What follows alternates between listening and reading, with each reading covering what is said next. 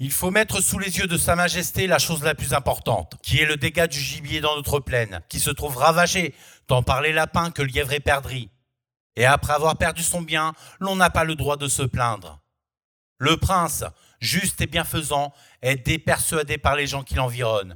Et le malheureux cultivateur, ainsi que le particulier, ne peuvent approcher ce bon prince, qui sûrement ne leur refuserait pas la justice qu'il réclamerait auprès de lui. L'inspecteur des chasses étonné du malheureux plaignant, qui préfère perdre son bien plutôt que de se mettre en justice avec ce prince dont il est sûr de succomber. Le défaut de fortune le met hors d'état de suivre. Il perd son bien et passe pour un homme qui réclame ce qui ne lui appartient pas. L'on ne craint pas d'avancer cette vérité à Sa Majesté, qu'il soit rendu la justice au dernier de ses sujets comme il la rendrait aux messieurs gentilshommes de sa cour. Ils font plus, ils mettent ces plaines aussi garnies de gibier comme pourrait l'être la basse-cour d'un fort cultivateur.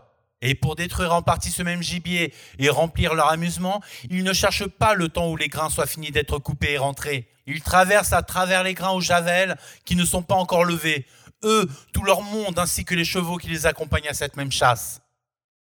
Il serait à propos que Sa Majesté permit à tout cultivateur et particulier de détruire tout le gibier qui se trouverait sur son terrain de telle manière qu'il lui plairait, ou que Sa Majesté rendit un édit que les princes et seigneurs particuliers à qui appartiendrait le droit de chasser soient condamnés sur le rapport de deux experts pour toute décision, ce qui éviterait tout frais et le cultivateur ensemencerait sans craindre la perte occasionnée par le gibier et Sa Majesté mettrait les malheureux cultivateurs et habitants à l'abri de toute tracasserie de la part de leur seigneur, qui se trouveraient forcés de se renfermer dans l'édite et volonté de Sa Majesté.